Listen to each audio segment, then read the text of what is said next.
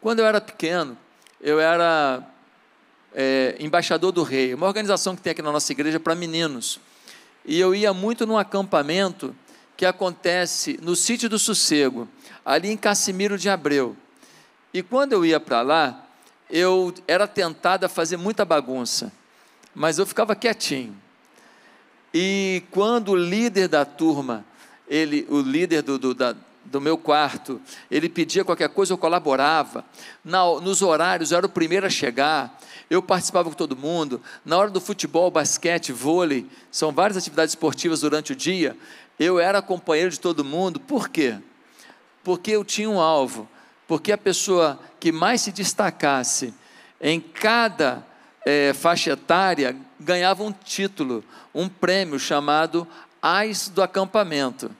E todo ano eu ia e ganhava. E eu chegava em casa e eu entregava para o meu pai o meu título de Ais do Acampamento mais uma vez.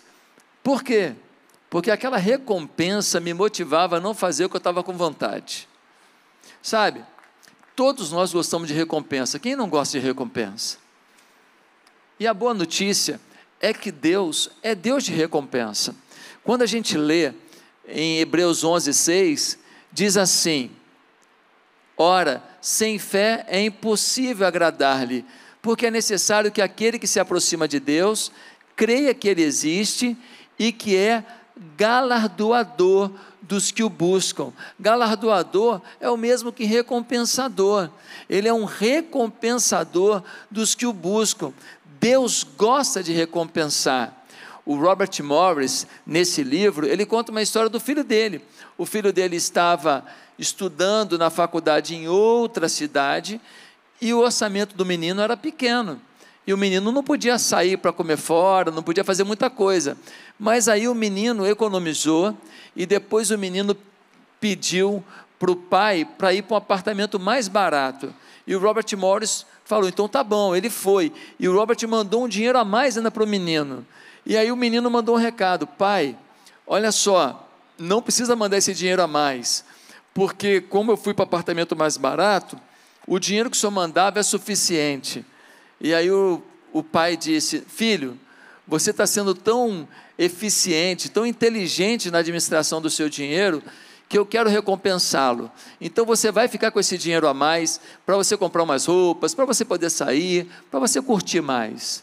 Meus amados irmãos, esse relacionamento do pastor Robert com o filho dele é o que Deus tem com a gente. Quando ele vê a gente sendo dirigente, quando ele vê a gente administrando dinheiro com inteligência, quando ele vê a gente fazendo as coisas com sabedoria, Deus fica feliz, Deus se agrada. E Deus fala: puxa vida, esse filho, ele é tão sábio naquilo que eu coloco na mão dele, eu posso confiar mais a ele. Gente, quando a gente lê em 1 Coríntios, capítulo 3, versículo 8, acho que vai jogar na tela aí os versículos, diz assim: Ora, o que planta e o que rega são um, mas cada um receberá o seu galardão segundo o seu trabalho cada um receberá o seu galardão segundo o seu trabalho. Eu já ouvi gente falando assim, não, porque Jesus era comunista. Gente, pensa na maior idiotice do mundo alguém falar isso. Se tem um princípio bíblico, é o princípio da meritocracia. Trabalhou, levou, não trabalhou, não leva, irmão. Produziu, leva, não produziu, fica, irmão. É o princípio da palavra. O Senhor dá condições para cada um de nós desempenhar alguma coisa na vida, para cada um de nós melhorar a nossa situação de vida, para cada um de nós almejar e conquistar alguma coisa a mais. Os sonhos, às vezes, brotam no olhar de pessoas que tudo é desfavorável, sim ou não? E às vezes, gente, que tudo é favorável, não tem esse sonho, esse sangue no olho para vencer. Eu sou de família humilde, eu estudei em escola pública durante toda a minha infância. Eu comia merenda lá na escola, o macarrão com salsicha, o arroz com peixe, o ovinho cozido com arroz e feijão, e eu estava lá. E aí? E aí que aquilo não me diminuiu em nada, muito pelo contrário, eu decidi que eu seria alguém que teria algo melhor. Eu decidi que aproveitaria a chance que eu tinha, independente do que eu tinha. para poder fazer uma vida melhor. Eu acho que é por aí que a gente tem que pensar. O David Wilson, ele escreve um livro e ele diz o seguinte: Não somos salvos por boas obras, mas somos salvos para as boas obras. É isso que diz em Efésios 2, versículo 8 e 10. Diz o seguinte: criado em Cristo Jesus para as boas obras. Olha o que diz o texto: porque pela graça sois salvos por meio da fé, e isso não vem de vós, é dom de Deus, não vem das obras, para que ninguém se glorie, porque somos feitura sua, criados em Cristo Jesus, para as boas obras. Gente, quando Jesus nos salva, quando Ele entra na nossa vida, o objetivo dele é que a gente faça boas obras. Você tem que entender a diferença entre convicção e comportamento. Convicção é eu creio em Jesus, isso lhe leva para a eternidade. Agora, comportamento é como eu vivo em Jesus. Isso determina como você vai viver a eternidade. A eternidade, ela tem níveis de galardão, níveis de recompensa. E o meu comportamento, não a minha convicção, é que vai determinar o tanto de galardão, o tanto de recompensa que eu tenho na vida eterna. Nós precisamos crer nisso e entender que essa recompensa não é só na vida eterna, não. Essa recompensa de Deus é para agora também. Pastor, o senhor está pregando é, é, é, é, teologia da prosperidade? Não, filho, estou pregando Bíblia. Dá uma olhada em Marcos 10, 29 a 30. Diz assim: E Jesus respondendo disse: Em verdade vos digo que ninguém há que tenha deixado pai, casa, irmãos, irmãs, mãe, mulher, filhos, campos por amor de mim e do Evangelho, que não receba cem vezes tanto já nesse tempo. Fala comigo, já nesse tempo em casas, irmãos, irmãs, mães, filhos, campos, perseguições, com perseguições, e no século futuro a vida eterna. A forma que você vive lhe garante recompensa já nessa vida e também na eternidade. Esse é o princípio do Senhor, esse é o princípio da palavra de Deus. Em Lucas 19, fala que pessoas receberam minas, eram mina representava 50 moedas de prata, e diz que alguns não foram prudentes não administraram bem o que receberam, mas ao que foi prudente, diz assim o versículo 17: Bem está, servo bom, porque no mínimo foste fiel, sobre dez cidades terás autoridade. Porque no mínimo foste fiel, sobre dez cidades terás autoridade. Ei, bota uma coisa na sua cabeça: Deus está te confiando coisas e a forma como você gerencia essas coisas determinarão até onde Deus pode te levar.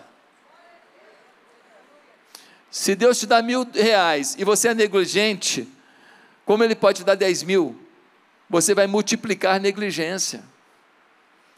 Precisamos entender esse conceito tão importante de que temos que gerenciar, sermos bons administradores daquilo que o Senhor nos dá. Mateus 25 reforça esse conceito quando diz que alguém recebeu cinco talentos de dinheiro, o outro dois talentos de dinheiro, o outro um talento de dinheiro. O de cinco fez dez, o de dois fez quatro, o de um guardou. E então o mestre voltou e falou: E aí, gente, o que vocês fizeram? O cara falou: Fiz dez. Ele falou: Beleza Fiz quatro, beleza. E você, guardei, porque fiquei com medo de perder. E o Senhor tomou dele e deu a quem produziu mais. Você às vezes fala assim, pastor, a minha vida é uma vida de muita simplicidade, mas assim, meu avô foi assim, o meu pai foi assim, e, e eu também sou assim. Deixa eu te falar, sua crença é de pobreza. Eu não estou aqui para pregar que todo mundo vai ser milionário. Eu não estou aqui para pregar que todo mundo vai ser bilionário, mas eu estou aqui para pregar que se você não acreditar que a palavra de Deus é uma palavra de abundância, você nunca vai ter abundância. E abundância, deixa eu te explicar, abundância é você ter o suficiente para as suas necessidades e além disso para ajudar alguém em suas necessidades.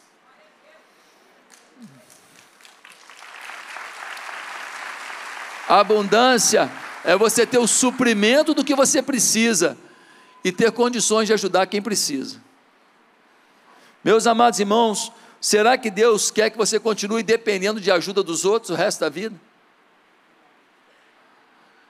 Será que Deus quer que você continue dependendo de gente botando dinheiro para você, de gente tendo misericórdia o resto da vida? Ou será que Deus quer te dar o prazer de você poder ajudar alguém que precisa? Qual é o plano do Senhor na nossa vida? O Senhor gosta de recompensar bons administradores, e bons administradores recebem mais. Agora, o cara vai ganhar na loteria, tá, tá, aposta na loteria e fala assim: ó Conta para o pastor, não, mas eu joguei na loteria.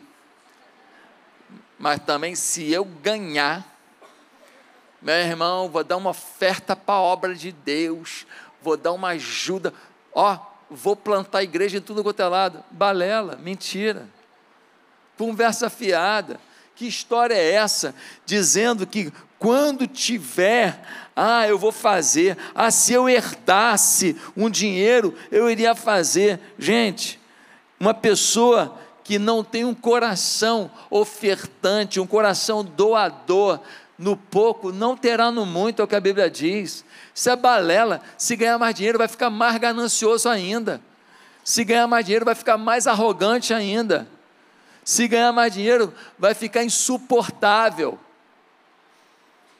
Porque quem é zeloso com os seus bens, quem é zeloso com o que o Senhor lhe confia, quem é administrador fiel ao Senhor, independe se é pouco ou muito, ele é fiel. Queridos, Mateus 25, no vers... Mateus 24, no versículo 45, a gente lê assim: Quem é, pois, o servo fiel e prudente, que o Senhor constituiu sobre a sua casa para dar o sustento a seu tempo? Bem-aventurado aquele servo que o seu senhor, quando vier, achar servindo assim. Em verdade vos digo que o porá sobre todos os seus bens. Olha qual a expectativa do Senhor Jesus quando voltar. É voltar a encontrar você gerenciando bem a sua vida. É encontrar você sendo um dizimista fiel, um ofertante fiel, uma vida bonita amando as pessoas, testemunhando sua fé, Ele quer encontrar você com prudência, Ele quer encontrar você trabalhando para a obra dele de forma prudente. Se Jesus fosse voltar na segunda-feira, hoje você pregava para todo mundo, hoje você insistiria com todo mundo.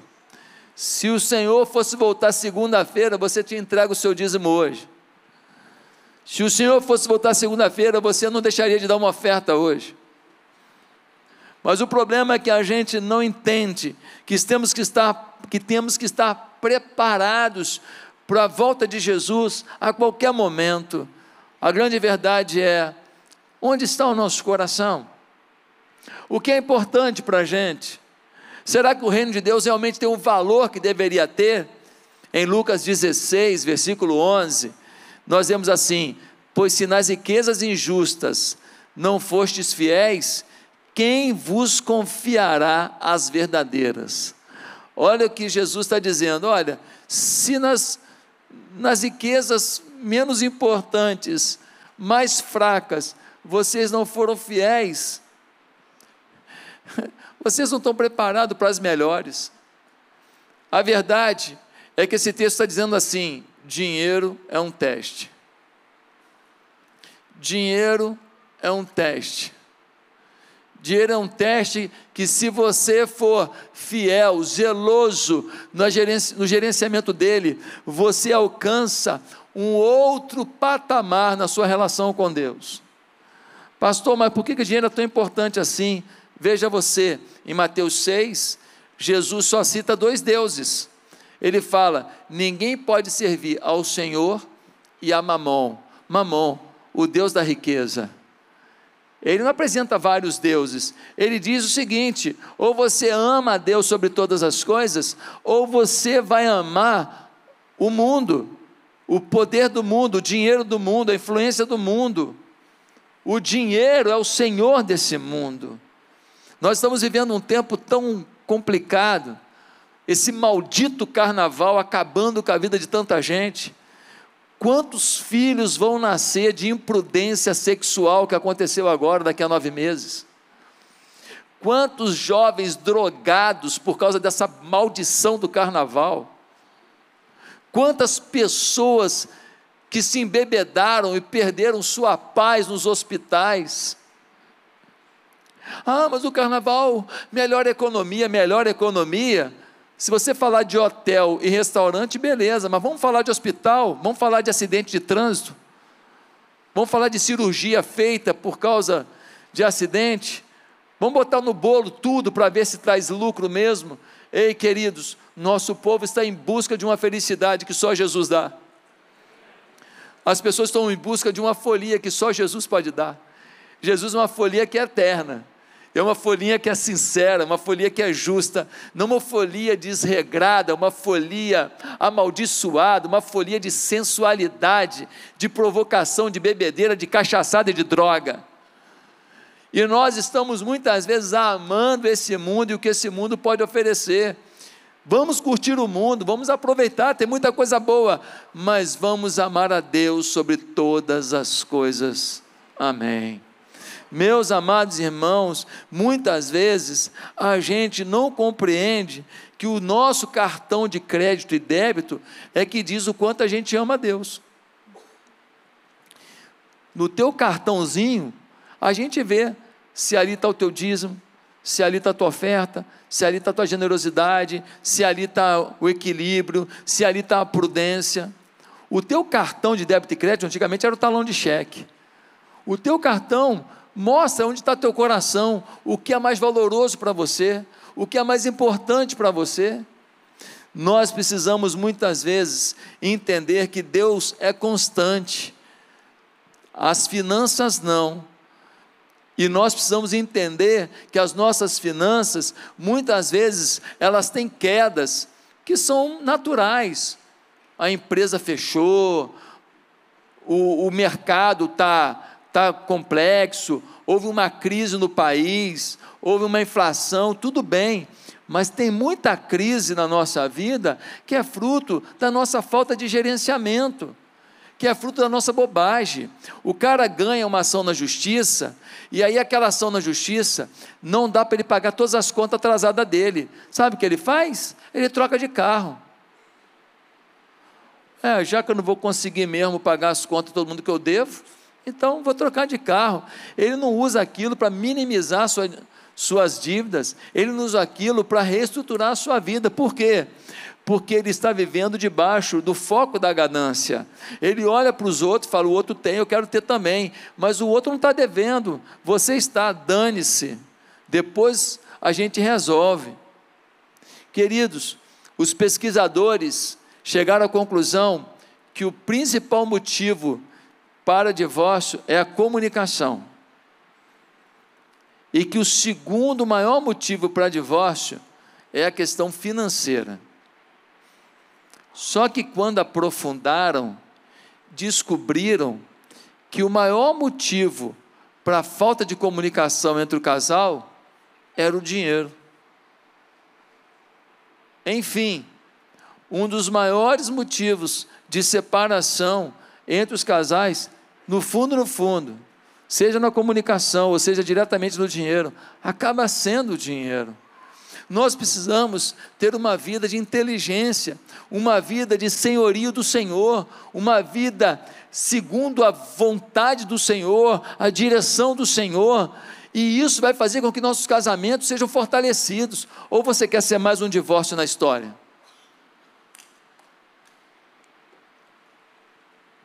Quem aqui já passou por isso sabe que é dolorido. Não precisa passar de novo.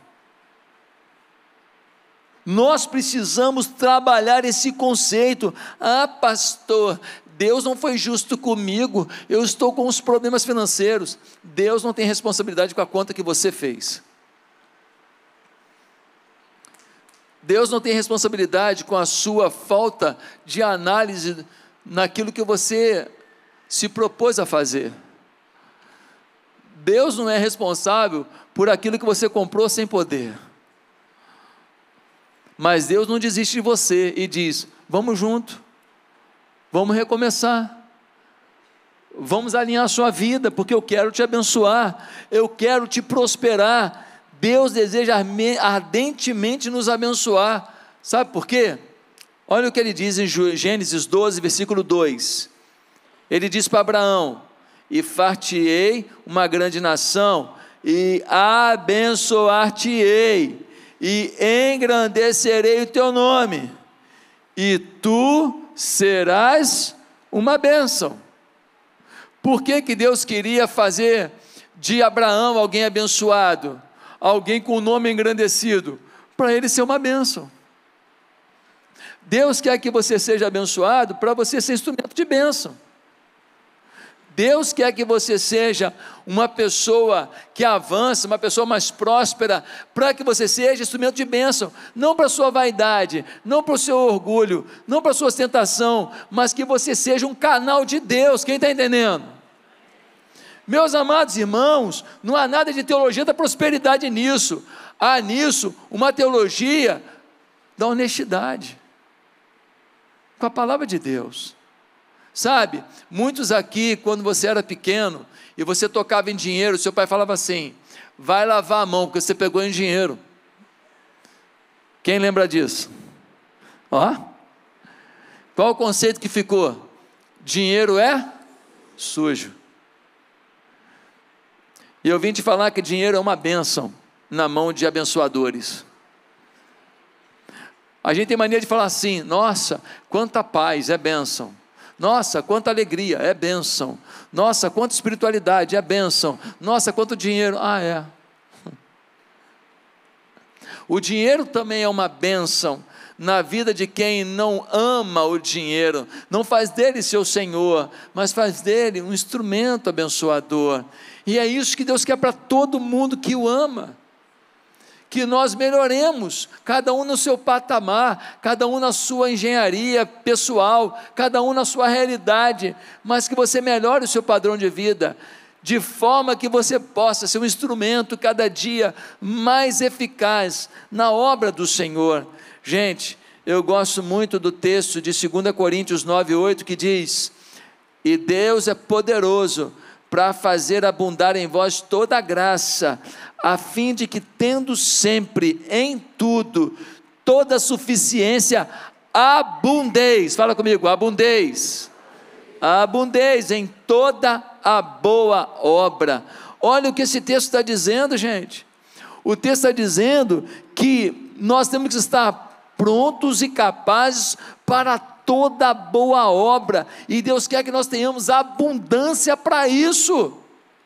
Queridos, até que ponto você me ouviu enfatizar várias vezes que a maior motivação da gente não deve ser dar para Deus nosso dízimo, nossa oferta, na esperança de ganhar alguma coisa em troca. Realmente, você não pode dar na expectativa do que você vai ganhar, é, fazendo isso como se fosse uma troca. Mas por outro lado, você não pode dar sem a certeza de que Deus é Deus de recompensa. Você não pode dar sem a convicção de que Deus é Deus de galardão. Você não pode dar sem a convicção de que isso não lhe fará falta, porque o Deus Todo-Poderoso há de multiplicar na sua vida.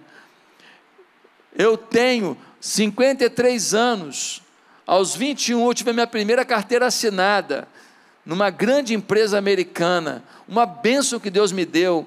O dízimo sempre foi parte da minha vida, oferta sempre foi parte da minha vida, nunca me faltou, ao contrário, o dinheiro me procura. Toda vez que vendi apartamento e comprei outro, eu ganhei dinheiro e muito. Toda vez que eu troquei de carro, eu ganhei dinheiro e muito.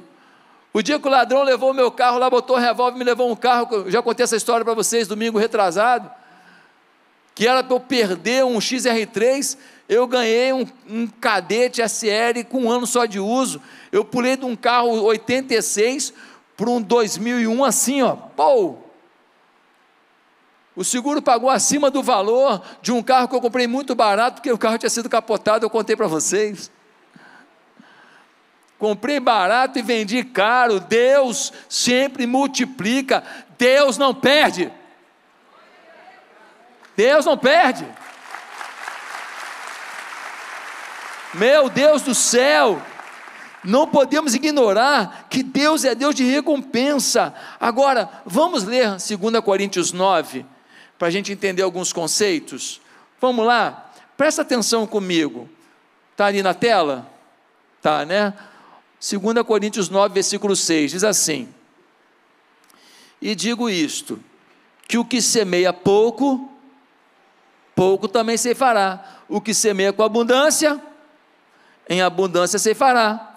Cada um contribua segundo propôs no seu coração, não com tristeza ou por necessidade, porque Deus ama o que dá com a alegria. E Deus é poderoso para fazer abundar em vós toda a graça, a fim de que, tendo sempre em tudo toda a suficiência, abundeis em toda a boa obra. Paulo, escrevendo sob a direção do Espírito Santo, começa indicando que a lei básica é de dar. O que semeia pouco, pouco ceifará. Quem semeia muito com abundância, com abundância vai ceifar. Gente, esse é o princípio da Bíblia. Agora, gente, nós precisamos entender que para dar com alegria só tem um jeito. Deus ama quem dá com alegria, só tem um jeito: o seu coração mudar.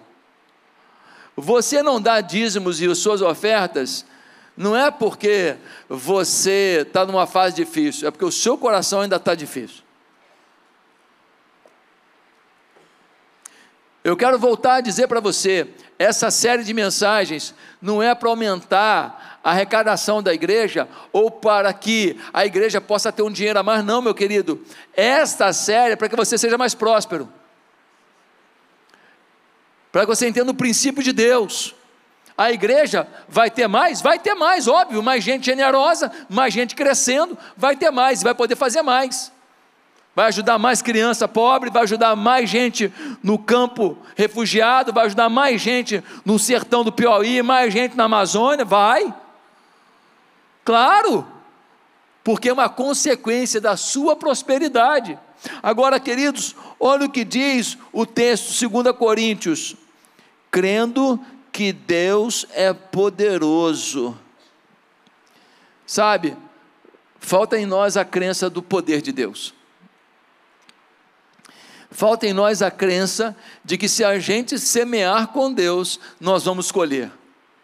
Quem é o garantidor disso? Não é um, uma Porto Seguro, não é uma Sul América, não é um, qualquer companhia de seguro. A seguradora aqui é Deus.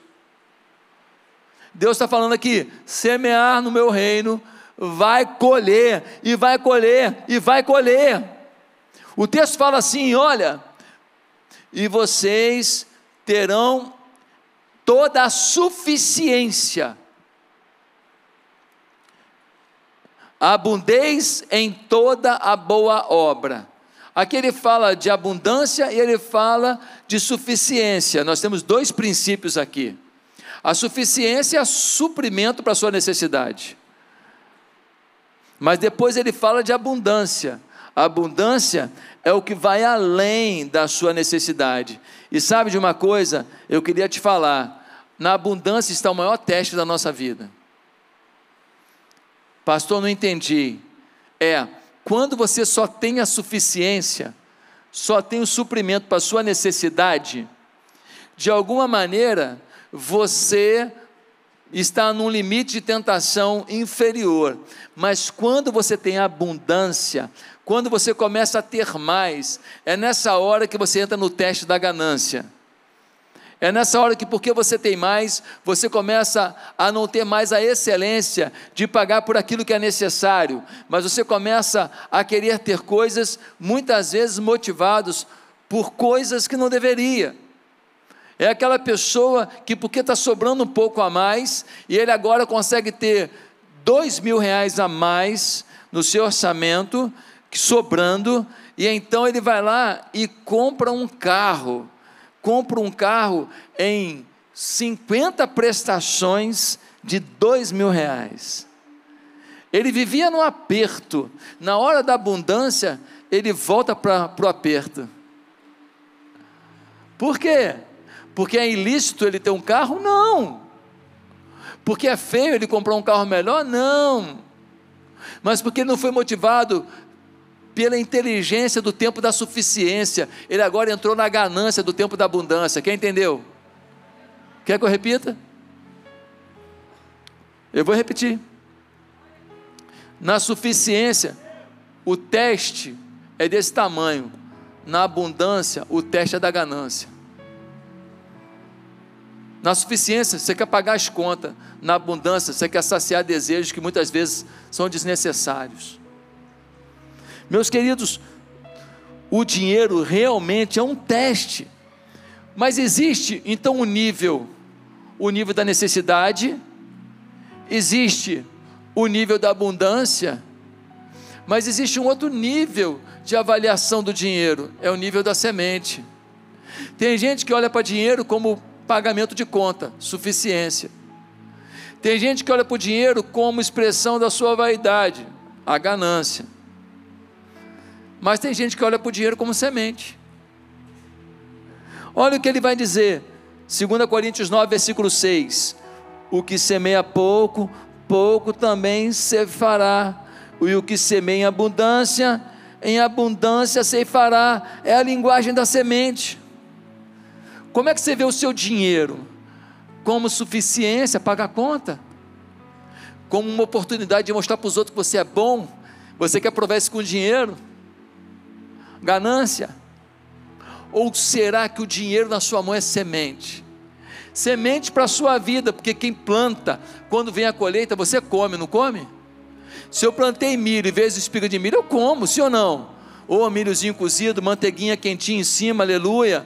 Mingauzinho de milho, de milho verde, quem gosta? Quem gosta? Eu adoro.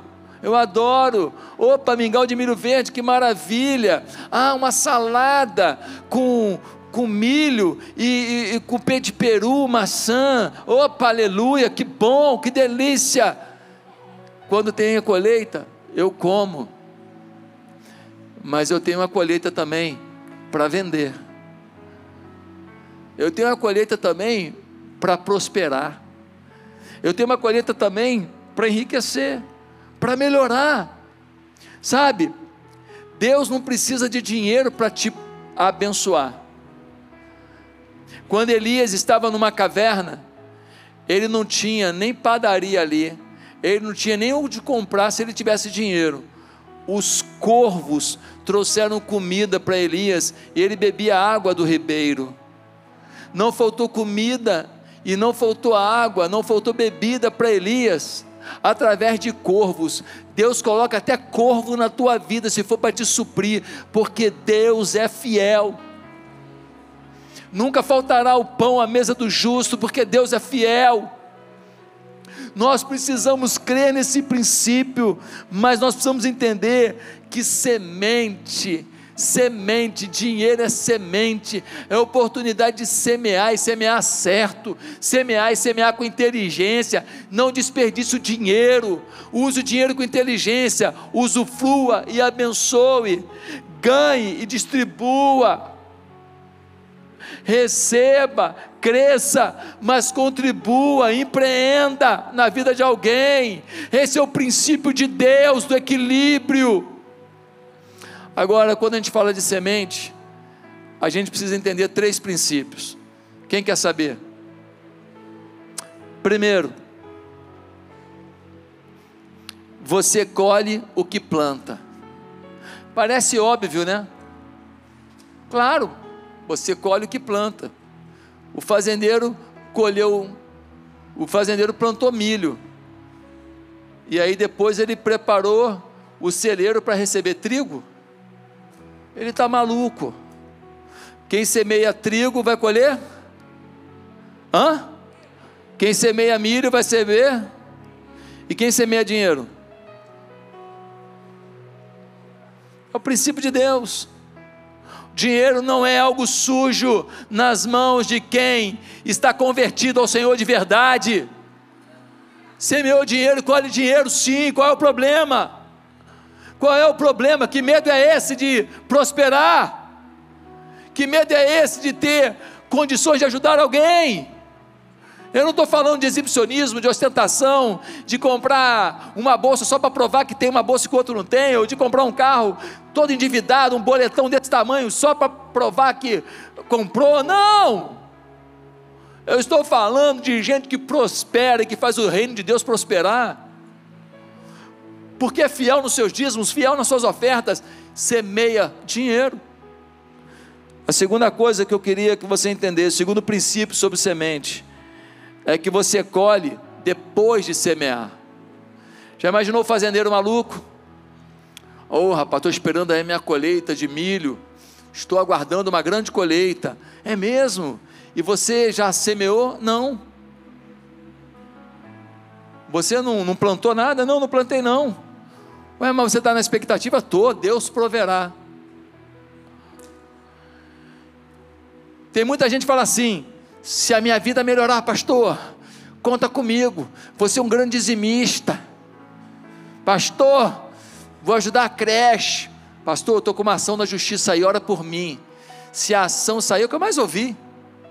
Se a ação sair, pastor, a igreja vai ganhar um dinheirão. Quase querendo comprar minha oração. Eu devo estar vendendo oração. Ó, oh, pastor, ó, ora por mim aí. Tem uma tia minha que está quase. A minha tia está quase. Parece que meu nome está lá no testamento. Pastor, se vier parada, quer plantar a igreja onde, pastor? Conte comigo. Começa fiada. O princípio de Deus é que você semeia primeiro. Você semeia do que você tem, para colher o que você nunca teve. Para com essa conversa fiada de quando a colheita chegar, você vai semear. Semente vem primeiro, depois colheita, irmão. Para de mentir para você mesmo. Pastor, e quando falo isso para o senhor, o que, que o senhor faz? Cara de gratidão. Oh, obrigado, querido. Obrigado por falar mais uma mentira. Eu não vou discutir, a pessoa não tem compreensão disso ainda. Ela fala achando que está sendo sincera, só que eu sei que não é. Porque quem não é ofertante, quem não é apaixonado, quem não é fiel no pouco, não vai ser no muito. Ah, meus irmãos, nós temos um terceiro princípio aqui muito importante. E o terceiro princípio é: você colhe mais do que planta. Para cada semente que você bota na terra, você colhe feixes. Para cada semente que você bota na terra, você colhe muitos frutos. Para cada semente você tem multiplicação. O processo de Deus na vida sempre foi multiplicação. Um casal pode gerar vários filhos.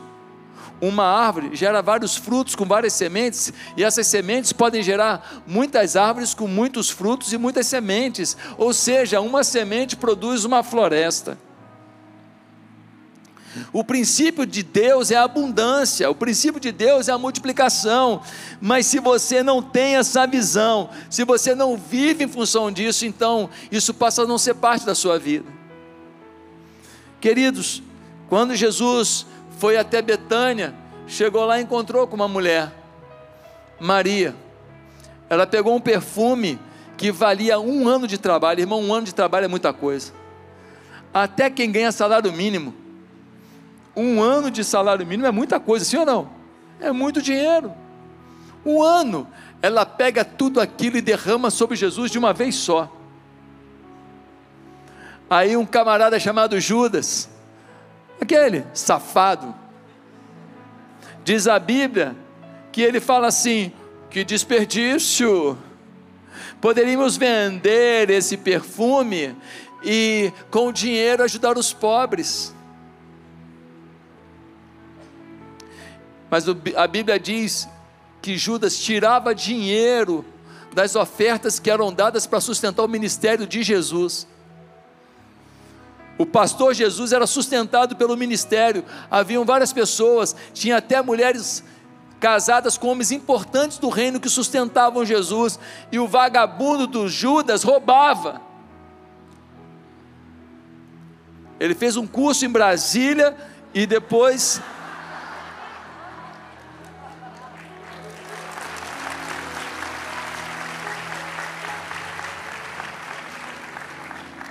e depois foi roubar Jesus. Gente, que conversa fiada, que sem vergonha. Ele não estava nem aí para os pobres, ele estava preocupado é com o bolso dele. Tem muita gente que não quer privatização de empresa, não é que está preocupado com alguém ficar desempregado, é que está preocupado de perder as propinas que está ganhando lá. Meus amados irmãos, nós precisamos ter essa visão que sempre diante da generosidade vai ter o egoísmo do lado. Sempre o egoísmo vai tentar frear a generosidade. Mas, meus irmãos, sabe o que aconteceu? Judas saiu dali com raiva e vendeu entrega de Jesus. E ele disse: Olha, eu vou entregar Jesus. E entregou por 30 moedas. Depois ele ficou com remorso e jogou as 30 moedas no templo ele vendeu Jesus e não usufruiu do dinheiro. Sabe o que eu aprendo? Que tudo que eu der para o Senhor nunca é desperdício. Mas tudo que eu conquistar à custa de me afastar do Senhor é desperdício. Tudo que eu dou para o Senhor nunca é desperdício mas tudo que eu ganhe à custa de me afastar dos princípios do Senhor, sempre será desperdício. Mas eu entendo, para a gente concluir, que temos três tipos de semente. Temos os dízimos. 10% de tudo que ganhamos deve ser devolvido ao Senhor. Temos as ofertas expressões de gratidão, expressões de fé do nosso coração, para ajudar em causas específicas, no social, no evangelístico, no missionário. Oferta. Mas existe um terceiro tipo de semente. Quem quer saber, diga eu quero. O terceiro tipo de semente são as ofertas extravagantes ou dolorosas. Sabe, Existem algumas pessoas que fazem ofertas extravagantes e dolorosas.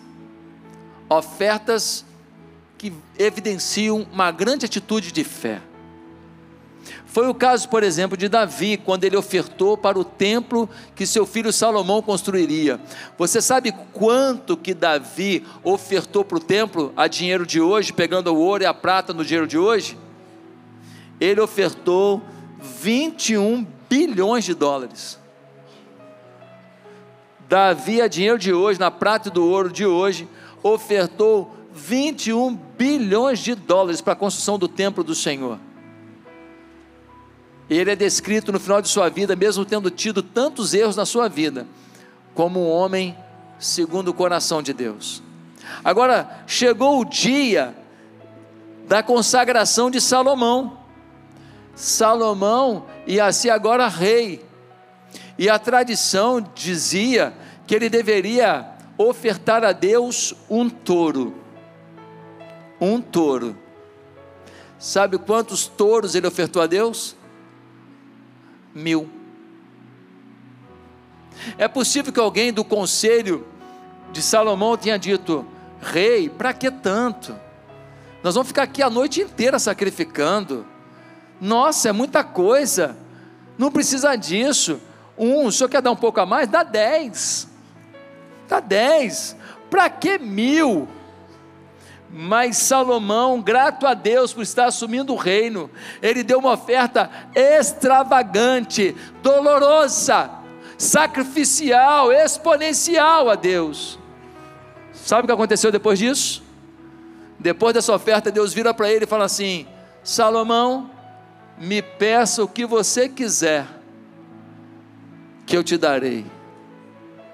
Ele poderia ter pedido um trilhão de dólares, mas ele poderia ter pedido, talvez, o controle acionário do Google, ou da Apple, ou do Uber. Mas não, ele pediu assim: Senhor, que o Senhor me dê sabedoria. E sabe o que Deus falou com ele? Deus falou assim: Salomão, pediste bem. E porque você pediu sabedoria, vou te dar sabedoria como nenhum outro homem recebeu, mas vou te dar também muito dinheiro. O próprio Deus diz que ao sábio dinheiro será dado, ao sábio será acrescentado. Irmão, o princípio de Deus sempre foi de provisão, para que sejamos instrumentos de bênção, e não escassez, para sermos instrumentos de dores. Queridos, infelizmente, muitas pessoas ainda não entenderam o tanto que o dinheiro tem a ver com quem você vai ser no reino de Deus e com quem você vai ser na eternidade. Hoje, nós estamos aqui para decidir se nós vamos viver uma vida de confiança em Deus, onde os nossos bens serão tratados como instrumentos de devoção a Deus e instrumentos de bênção para o próximo, ou se nós vamos olhar para a nossa vida como sendo um fim em si mesma, em que o que a gente ganha é para a gente e para a nossa família só, e por isso, quanto mais reter, melhor, e por isso, o dar deixa de ser importante. Será que isso está na sua vida? Será que isso está no seu coração? Queridos, eu já vi gente falando assim: ah, pastor, o, o, o, eu vi um irmão ali com um carro tão caro, para que isso? Podia vender aquele carro, e vendendo aquele carro poderia ajudar tantos pobres, poderia ajudar tantas obras da igreja, poderia ajudar a nossa creche lá para tantas crianças. Só que esse mesmo miserável, ele tem um carro que é melhor do que 80% dos carros dos outros membros da igreja. Então, na verdade, ele está olhando o outro porque o que o outro tem lhe agrediu. Porque ele também tem alguma coisa que outros não têm. E por que ele não desceu o padrão dele? Nós temos que parar dessa conversa fiada de dizer que a gente ama a Deus sobre todas as coisas, mas que o nosso dinheiro fica de fora disso. Essa série não é para você perder o foco de que ah, ter dinheiro é ser abençoado. Não é isso que eu estou dizendo. Essa série não é para você achar que quem é mais rico é mais abençoado. Isso também não é verdade. Eu conheço bilionário que a única coisa que tem é dinheiro. Mas essa série para te esclarecer que prosperidade tem a ver com o seu coração, tem a ver com a sua paz, tem a ver com a sua alegria, tem a ver com seus valores, tem a ver com seu caráter, tem a ver com o seu trabalho, tem a ver com sua família, tem a ver com o seu bolso também. Não deixe o dinheiro de fora do caminho de bênção da tua vida, porque é uma mentira que você está falando para você mesmo, sabotando oportunidades que Deus quer te dar e que você não está pegando porque você não tem uma crença de prosperidade. Deus hoje aqui está nos chamando para ir além.